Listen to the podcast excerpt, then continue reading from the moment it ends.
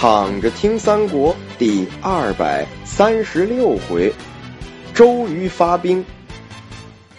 上回说到了周瑜给鲁肃支招，让鲁肃继续跟刘备交涉，示意刘备东吴愿意替刘备去征讨西川。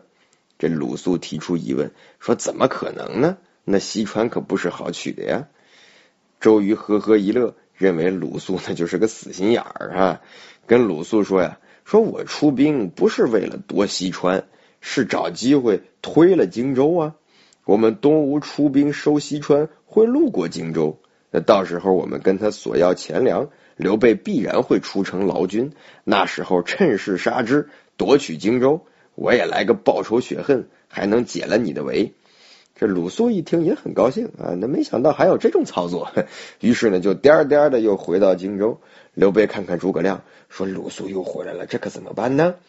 诸葛亮胸有成竹啊，说：“呀，鲁肃一定是没有回去见吴侯，只是在周瑜那儿逗留了逗留，两人商量了点对策，呵呵，就要来收拾我们了。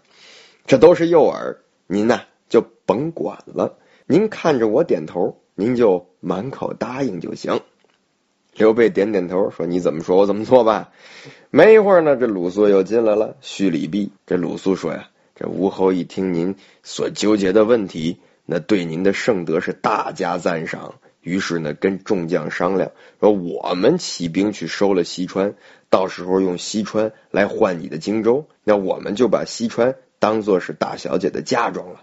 但是军马过处，还望您呢能给补给一些钱粮。”这诸葛亮一听，连忙点头啊，就把脑袋点的跟小鸡啄米似的。这连忙说：“哦，难得吴侯好心呐。”刘备也是拱手谢道：“哎，这这都多亏了子敬兄您的大力支持啊！”鲁肃一听，嘿，这哥俩终于是上当了。难得诸葛亮如此精明，也难逃周瑜的手掌心啊！这暗暗窃喜的鲁肃呢，呃，转头回去了。鲁肃一走，刘备脸色一沉，问诸葛亮：“鲁肃这什么意思呀？”诸葛亮激动的一脑门子汗呢，但是却摇摇头说：“呀，唉，周瑜离死是不远了。这样的计策，连小儿都骗不过。”这刘备很不好意思，厚着脸皮问：“哎，那这到底是什么意思呢？”很显然，这诸葛亮等待这个机会已经很久了。他擦了擦脑门子的汗呢。跟刘备说，这就是假意要去西川，实际上是要路过荆州来强抢荆州啊！他们不是要钱粮吗？就等您出城的时候杀入城来，趁咱们不注意拿下荆州。这刘备一下慌了呀，说：“哎呀，这个怎么办呢？”诸葛亮恢复到了往日淡定的样子，说：“呀，主公您就放宽心吧。”就等着我安排好一切，看周瑜怎么落网。这次他就是不死，那也得是残血。于是呢，又把赵云叫了过来，跟赵云说呀：“你到时候是如此如此，怎般怎般。”这刘备一听是哈哈大笑哈。鲁肃回来跟周瑜说：“这诸葛亮和刘备得知我们的计划，很是开心，还说准备出城来犒赏我们的部队呢。”周瑜听到这个消息呢，也是哈哈大笑，说：“果然诸葛亮是中了我的计了，便安排部队出发。”周瑜这个时候呢，箭伤其实已经慢慢好转，只是还没有好利索。他派甘宁呢为先锋，自己和徐盛、丁奉在后，灵统、吕蒙在最后，带着水陆大军共五万人往荆州而来。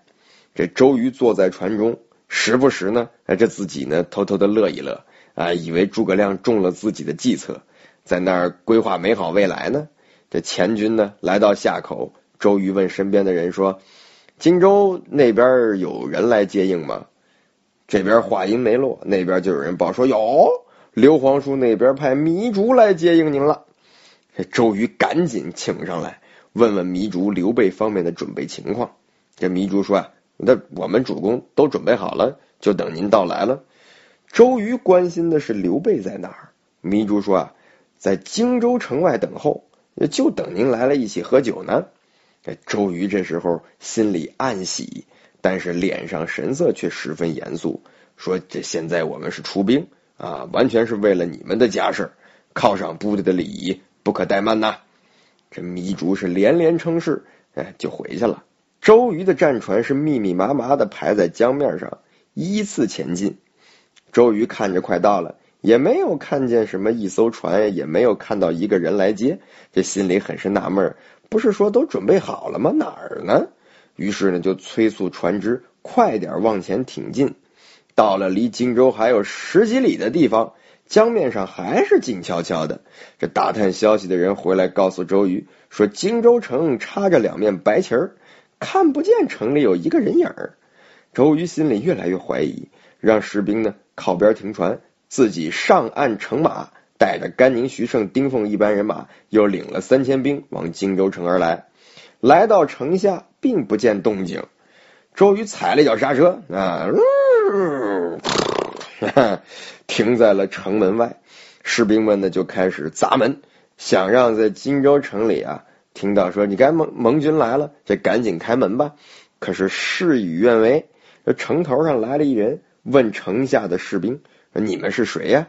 为什么要赶着开门呢？”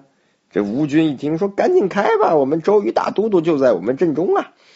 话没说完呢，这城头上来了一堆人，个个是全副武装，中间呢闪出了赵云啊，假装不知道问周瑜：“哟，都督此次前来是所谓何事啊？”